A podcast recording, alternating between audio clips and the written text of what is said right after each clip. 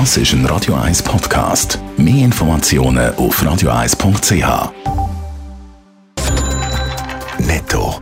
Das Radio 1 Wirtschaftsmagazin für Konsumentinnen und Konsumenten wird Ihnen präsentiert von Blaser Greinicher.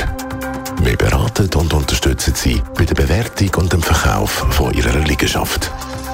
blasergreinicher.ch Adrian Sutter. Der Bundespräsident Guy Parmelin hat sich für einen starken internationalen Handel ausgesprochen. Mit einer Belebung der Wirtschaft, die auf Handel und Investitionen gründet, kommen die negativen Auswirkungen der Corona-Pandemie dämmen. Das hat Guy Parmelin am Treffen der G20-Staaten gesagt. Die Schuldengrenze der USA ist nach einem Entscheid im Repräsentantenhaus angehoben worden. Mit dem Entscheid ist die Zahlungsunfähigkeit der USA abgewendet worden. Das Schuldenlimit wird um 450 Milliarden erhöht. Das dürfte allerdings nur ein paar Monate lang. Der Senat hat den Entscheid schon in der letzten Woche gefällt. Der US-Flugzeughersteller Boeing führt für seine 125.000 Angestellten eine Impfpflicht ein. Bis am 8. Dezember müssen alle Angestellten einen Impfnachweis vorlegen, die nicht aus anderen guten Gründen können sich nicht impfen lassen. Damit halten sich der Flugzeughersteller an eine Anordnung der US-Regierung.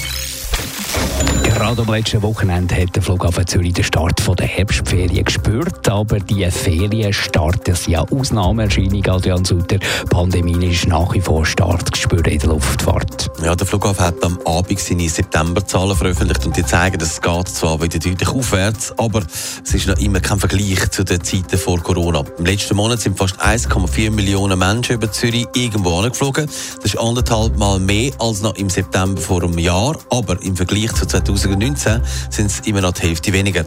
Damit hat sich zwar die Situation ein bisschen verbessert, ist aber immer noch zünftig im Hintertreffen. Aber gerade in der Herbstferien spürt man, die Leute wollen weg. Merkt das auch der Flughafen? Ja, das schon. Und das merken die Reisebüros. Es wird geflogen. Am Flughafen rechnen wir damit, dass es etwa ein ähnliches Verkehrsaufkommen gibt wie in den Sommerferien. Das heisst, dass an Spitzentagen etwa 70.000 Passagiere über den Flughafen Zürich verreisen. Das ist vor allem auch eine Erleichterung für alle Restaurants und Jobs am Flughafen.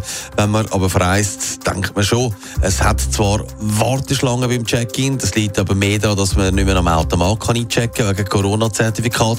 Aber wenn man dann mal durch ist, merkt man schon, es hat äh, mehr Platz als auch schon.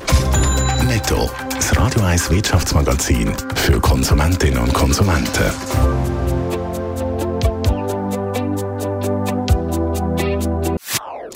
Das ist ein Radio 1 Podcast. Mehr Informationen auf radio1.ch.